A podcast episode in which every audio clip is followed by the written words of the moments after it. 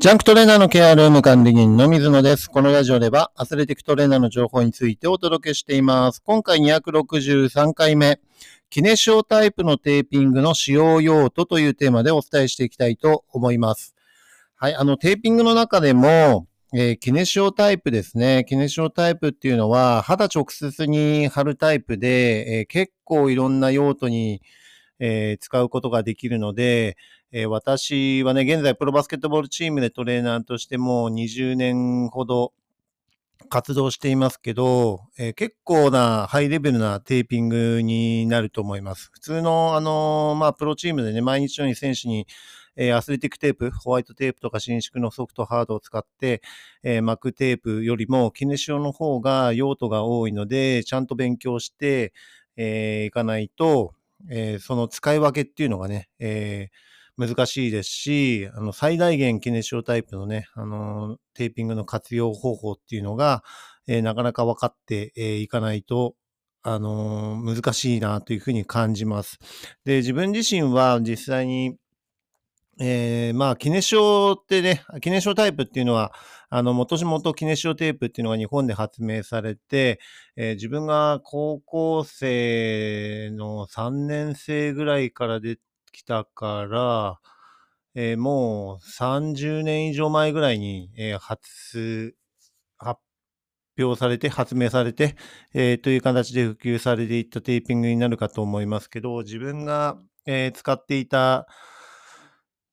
っていうのもね、えーあります。自分自身にテーピングを貼って、自分自身もバスケットボールという競技をやっていたので、それで、えーいろんなシチュエーションにね、あの、試しながらっていう形です。で、自分は高校の2年生の時に、えっ、と、腰椎椎間板ヘルニアになってしまって、えそれで、右足の痺れがかなりひどかったんですね。それで結局、最終的に、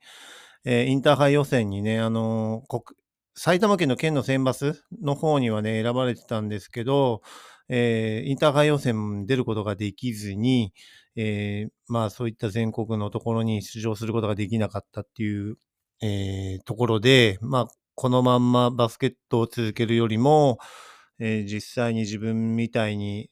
そのね、痛みとか、えーそういったところに困ってる人を助けないなと思って、えー医療系の専門学校に進んだというふうな流れになっています。ですから実際に、あの自分自身も、その後もね、あの、クラブチームとかでプレー結構して、えー全国大会とかにもね、あの、出させてもらったりっていう経験もあったので、えーいろんなシチュエーションでキネシオタイプのテーピングっていうのを自分で貼ってみては動いてみてっていう研究をして、えーそういった経験がかなり大きな財産となっています。はい。で、キネシオタイプのね、あの、使用用途っていうのは、筋肉の、え働きをね、あのサポートする役割っていうのが一つあります。はい。ですから筋肉が、えー筋力がね、ちょっと落ちてる時とか、まあ、怪我をするとどうしても筋力落ちたりするので、そういった時に筋肉に対してね、あの、テープを貼ることによって、えー筋のサポートをするというところがね、えー一つ大きな目的になるのかなというふうに思います。あとは動きの制限をかけるっていうところですね。あの、どうしても、えー、キノシオタイプっていうのは伸縮性があって、えー裏紙がついていて、えー伸び縮みはするんですけど、そんなに強度が強い、えー伸縮のハードみたいなテープではないので、えーまあ状況とかね、あの、その貼り方によっては、えー運動中に切れてしまったりもちろんします。はい。ですけどね、あの、動きを制限かけるっていうところで、人体の役割みたいな形の貼り方もできたりします。はい。で、あとは、動きをね、誘導するっていうところですね。えーアライメントとかで、えー特に、あのーまあ、膝にしてもそうですし、足首にしてもそうですし、あの、ねじれが出ると、怪我っていうのは起こりやすいと思うんですよね。はい。ですから、ねじれをいかに、あのー最小限に抑えるかっていうような時に、キネシオタイプとかを使って、えー動きを誘導するっていうね、アライメントをコントロールするっていうようなところでも活用できたりします。はい。あとは疲労をね、軽減するっていう、特にまあ、あの、多いのが、ふくらはぎの部分にね、えーキネシオタイプを貼って、えーそれで試合に臨むと足がつりにくくなったりとかね、そういったところも、えーあるので、疲労を軽減する。えーあとは、そのアライメントをコントロールしたり、あの、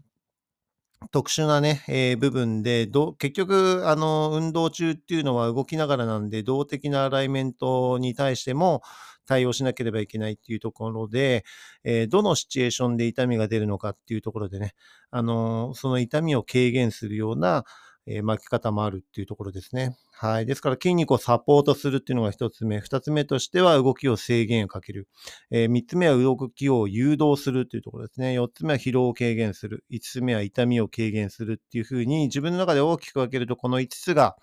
テーピングのね、キネシオタイプのテーピングの使用用途になるのかなというふうに思います。で、パッと見て、アスレティックテープの場合は、その貼り方を見てね、あの、どういう目的で貼っているのかっていうのが、えーイメージできるんですけど、キネシオタイプの場合っていうのは、えー同じような貼り方をしても、そのテープのテンション、えー張力をどのように使うかとかによって、えー動きを誘導しているのか、筋肉をサポートしているのか、動きに制限をかけているのかっていうのが分かりにくいんですね。はい。ですから、パッと見たときに、あ、この人こういうイメージでテープ巻いてるんだなっていうのはアスレティックテープでは分かるんですけど、キネシータイプだとね、あの、そこら辺がわからないんですよね。だから同じような貼り方をしても、そのテンションのかけ方一つによって、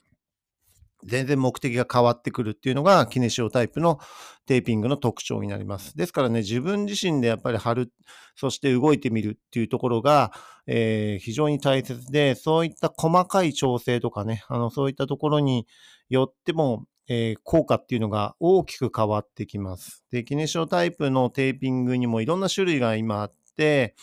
えーその伸縮率っていうのも結構メーカーによって違ったりします。あとは皮膚のね、えーかぶれに対応するとか、えー剥がれにくい撥水性のタイプとか、いろんなタイプがやっぱりあるので、えーどのタイプのね、えテーピングを使うかっていうのも一つだし、この症状にはこのテーピングがいいとかね、えこのメーカーのテープがいいとか、そういったところでも使い分けられるようになるといいのかなというふうに思います。はい。ですからね、キネシオタイプっていうのは非常に奥が深くて、自分は一番、あの、習得するところがね、えー知識とかそういった、えー部分から理解しておかないとなかなかイメージできないっていうところプラス自分自身で、えー体感して、えー経験値を積んでいくことによって、えーそのテープのね特徴っていうのを理解できるのかなというふうに思っていますので、えーぜひね、キネシオタイプはいろんなあの派手からとかね、そういったところがあります。で、テーピング自体はね、あのー痛みを取るっていう目的で貼るっていうより、どちらかというと練習、その時の練習を、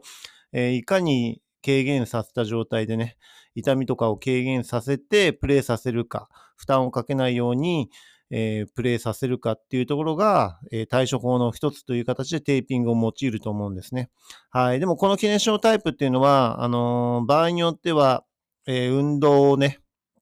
していない日常生活の状態でも、えー貼って、そこに負担がかかんないようにするとかね、痛みを軽減するとかいう風な貼り方もあったりします。えー自分自身も、えー腰の座骨神経痛っていうのがね、あの、出てましたし、結構痺れて、通常バスケットボールをしている時にかなり痺れが出ちゃうっていうシチュエーションが、えーあるんですね。でも、こあの、キネシオタイプをね、えー足の方にうまく貼ることによって、その痺れ自体を軽減させるっていうね、あの、貼り方もあったりします。はい。ですからそういった形で日常的に貼っておくことによって、痛みを軽減するとかね、えーそういったところもコントロールできたりしますので、えー負担を軽減する、えー特殊な形でね、あの対処方法だけじゃなくて、いい方向に回復させるっていうところでも活用できたりするので、本当に奥が深いテーピングなのでね、あの、ぜひとも、えーキネシオタイプ自分自身でもしっかりと、えー負けるようにしてもらいたいなというふうに思います。はい。何かあったらね、あの質問とかをしていただければ、えー可能な限りで対応していきたいと思いますのでね、えーよろしくお願いします。今回はね、キネシオタイプのテーピングの使用用途というテーマでお話しさせていただきますだきました。はい。それではね、次回のテーマとしては、怪我人のスケジューリングの難しさというテーマでね、お伝えしていきたいと思います。今回も最後まで聞いていただき、ありがとうございました。また次回もよろしくお願いします。